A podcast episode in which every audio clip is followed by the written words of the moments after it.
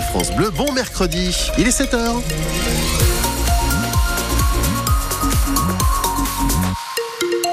Et c'est du gris ce matin que nous annonce Météo France, mais des éclaircies cet après-midi, 10 degrés pour les températures maximales. Le point complet à la fin du journal. Le journal de 7 heures de France Bleu, Alexis Arad et Alexis, allocation familiale, assurance maladie, impôts et même à la gendarmerie, les services publics commencent à utiliser l'intelligence artificielle. Depuis cet automne, pour échanger avec les contribuables et répondre à leurs questions, le ministère de la Transformation et de la Fonction publique vient de faire un premier bilan. Les résultats sont convaincants. L'utilisation de l'IA est même plébiscitée par les agents qui l'ont testé. Et Victor Vasseur, c'est le cas notamment à Reims, au sein de la mutualité sociale agricole. Sur l'écran de son ordinateur, Sonia Ignoré va répondre à une réclamation d'une adhérente de la mutualité sociale agricole. Elle attend un remboursement de soins depuis trois mois. Et c'est là que l'IA entre en jeu. On va appuyer sur le bouton générer la réponse et l'IA va nous suggérer une réponse à partir des éléments contextuels d'un AML en moins de deux secondes. Le robot génère trois paragraphes que Sonia relie avec attention. La réponse est précise, bien formulée, personnalisée. L'agent complète avec deux phrases pour lui conseiller de prendre rendez-vous. Non seulement il met les formes, il est rapide, euh, ça évite les erreurs aussi d'orthographe. Hein.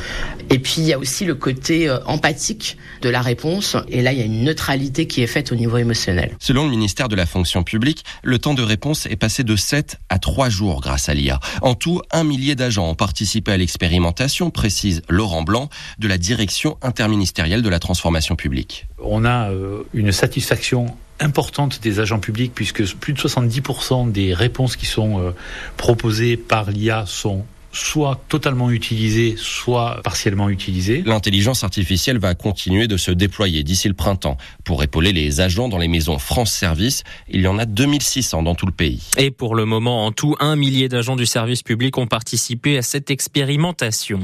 Pourquoi était-il là? La gendarmerie enquête après la découverte d'un corps près de Rethel hier matin sur un talus de la 34 au niveau de la bretelle de l'Étoile. Selon l'enquête, c'est un habitant de Rethel de 35 ans. Il s'est rendu en pleine nuit à pied sur la bretelle d'autoroute.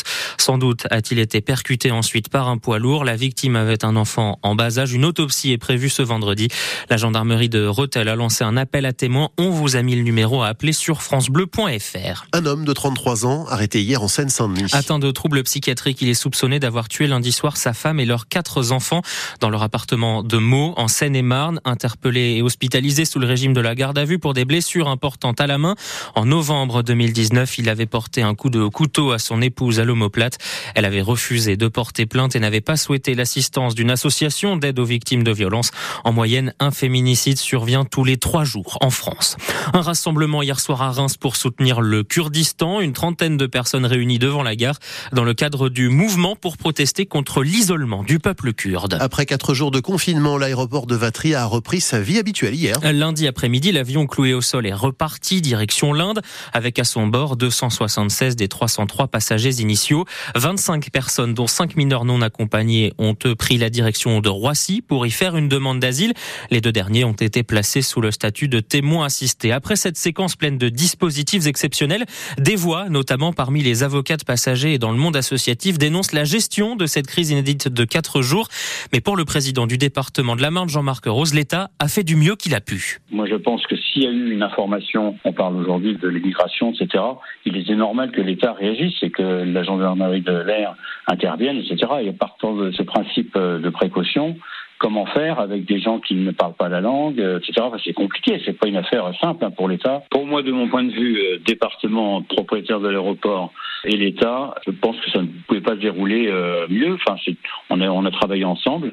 Je ne vois pas de critique en dehors du fait que malheureusement ces passagers ont dû subir euh, ces difficultés. Dans les passagers, il y a beaucoup de personnes qui n'ont rien demandé et c'est ça que je regrette. Pour le reste, j'ai pas de critique à émettre. Et quant à l'information judiciaire ouverte pour aide à l'entrée et à la circulation d'étrangers et participation à une association de malfaiteurs, elle s'oriente désormais vers la piste d'un trafic de migrants.